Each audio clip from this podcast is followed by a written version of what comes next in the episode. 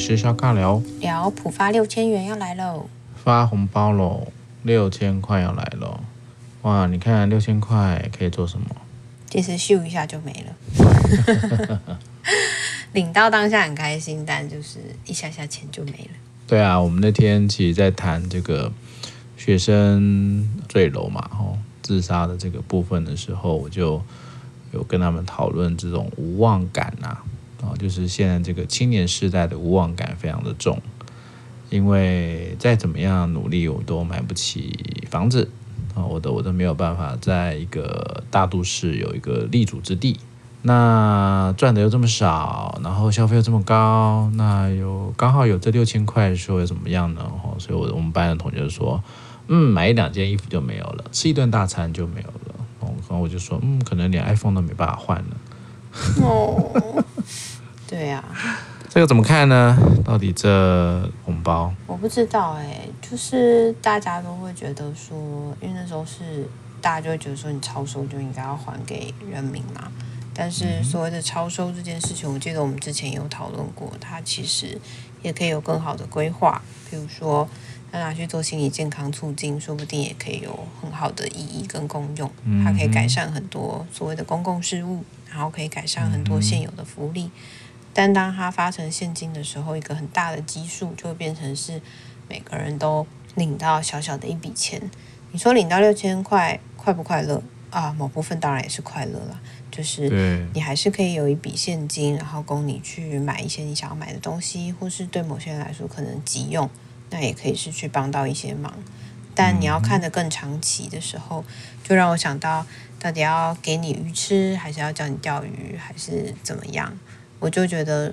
这个东西一直都是蛮长久需要做讨论的啦。当然，每个人在不同的利基点，他会需要的东西就很不一样。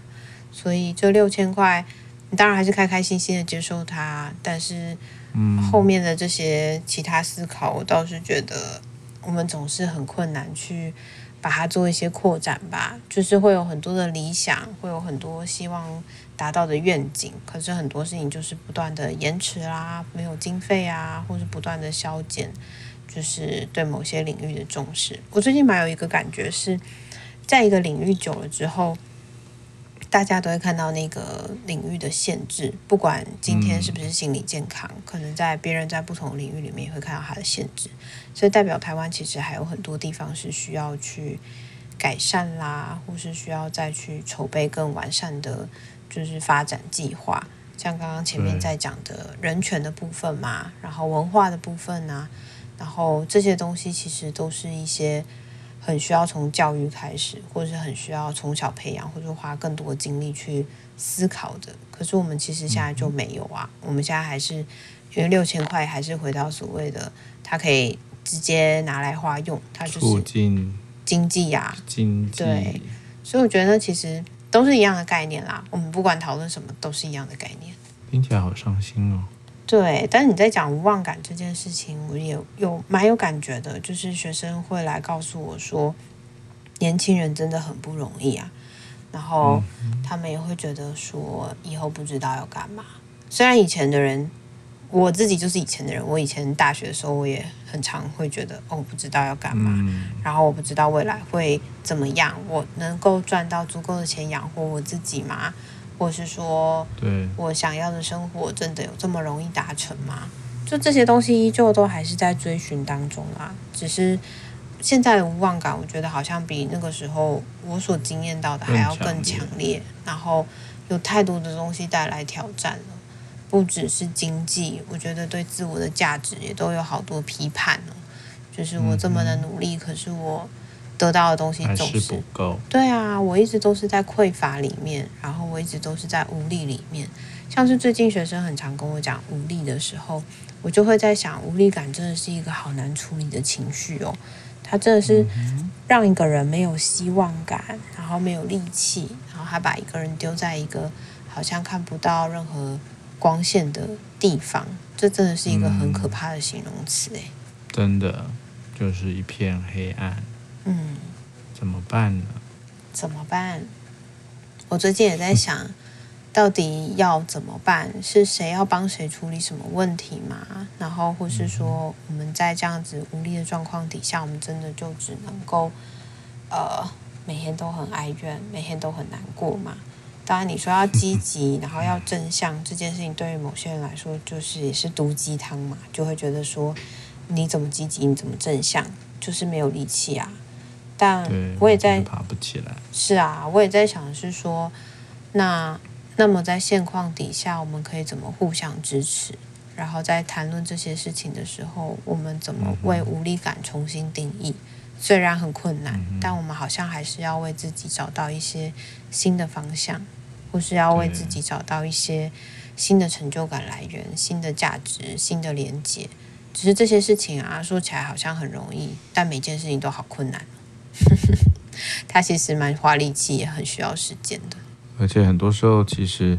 想破头也想不出个所以然。真的，我觉得这会更让人觉得很恐慌。然后焦虑、恐慌，再加上还有各式各样的来自于各方的压力，所以这个很容易就会形成一个极大的无法调节的一个负担。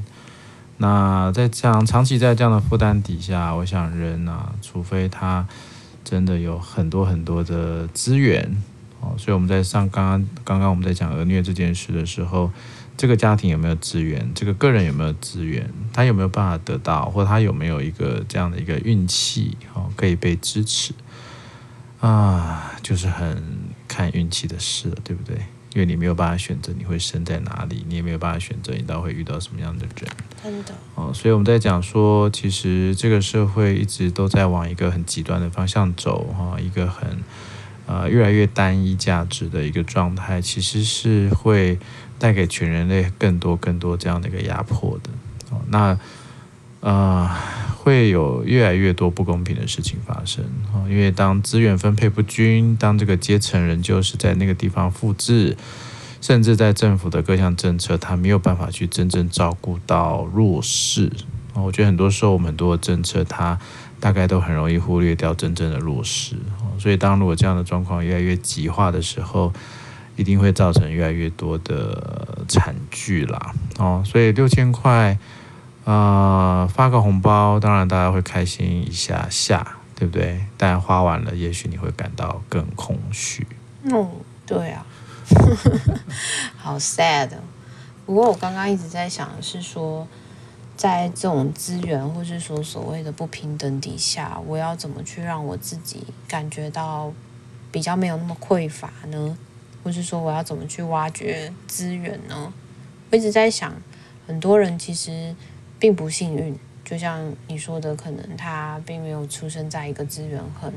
很丰富的家庭，或是说他身边的连接也没有这么多，所以他常常就是会需要一个人一直想办法，然后去面对很多的挑战。对，那有时候心理韧力这件事情，我觉得要去培养也好不容易哦。就是他好像也会需要一些要素，才可以让我们的心理韧力慢慢的变强壮吧。我的概念是你一定要有空间，你才有办法放这些力量。嗯，但现在人类遇到的问题是，这样的空间是越来越少。嗯，所以对我来说，嗯，专业人员啊，我们没有一定单指心理师，各类的专业人员或者是学校的老师，我其实都会比较。呃，我觉得那是一个我自己个人的期待啦，就是我们无论在做任何的介入哈，我想各类的广义助人者能不能够提供更多的空间及掌握更多的弹性，我觉得这个会是一个很重要的点。但你看，我们在我们很多时候，我们自己的工作上，也许连专业人员自己都。没有办法有弹性跟空间，真的耶。我们又怎么样去给我们的案主或案家弹性跟空间呢？所以我觉得那会是蛮可怕的恶性循环啊！就是所有人通通都被挤在一个很可怕的空间里面，而且这个空间是越来越小的。那你一局限，你一缩小，现在人其实很多的一个问题是没有时间、没有空间、没有任何的弹性。那我只能有点像。我们一直都在讲嘛，小螺丝钉真的就是小螺丝钉，而且这个小螺丝钉是你一旦开始运转，你大概就没有办法停下来，转转转转转到你这颗螺丝钉坏掉了被置换为止。所以这其实很多你说韧力还是一直过去在讲的是人有他这个自然修呃自然修复或痊愈的能力，治愈力这件事情我认同，但是当这个连连治愈力或者是连这个韧力都展现不出来的时候，那该怎么办呢？我有力道，但我没有空间施展；我有力道，但我整个人是被捆绑住的，我施展不开的时候怎么办？我被整个制度给捆绑、给压迫了，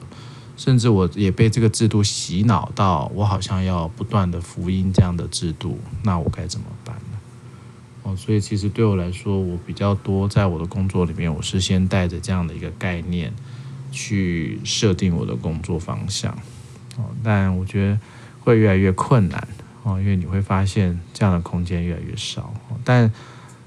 我们可以创造，我觉得人类大概可以创造事情，这件事情是还蛮不错的。所以，去创造一个好的空间，哦，能够去创造更多的弹性，才有机会把这个多元的部分把它展开。那任力也好，或什么力也好，它才有机会施展。这是我的我我的想法了哈。我觉得讲的很好耶，供大家参考一下。应该是说，这的确蛮有感觉的是。是其实我们不是没有力道，不是没有方法，不是没有解决方案，只是好像我们被困在一个没有空间的地方的时候，渐渐就被压缩了，然后也没有办法为我们的对话开始产生流动。那就会开始一直觉得说，那什么事情都解决不了，我们就是卡在这边，所以就开始生气，开始有很多情绪，开始觉得什么都没有用。这个时候无力感好像就被大大的扩展了，然后其他的可能性、其他的声音就全部都消失了。我最近蛮有感觉的是，嗯、呃，当大家进到舞谈室的时候，好像都还是会抱有一些期待。那个期待是你能带我看见什么？然后我自己也会不断在反思说，那我还有没有空间可以带着谁，或是跟着谁一起去看见什么？然后，当我们在这边共享这五十分钟的时候，我们会一起流动到哪里去？我们会一起看见更多可能性，还是我们会不小心的被这些东西困扰住，觉得说应该没有什么太多的机会？这也是我很小心在避免的。虽然有时候看见这个限制也是很重要，但我的确有感觉到这些无力感变得越来越粘稠。我不知道用粘稠形容好不好，嗯、但是就是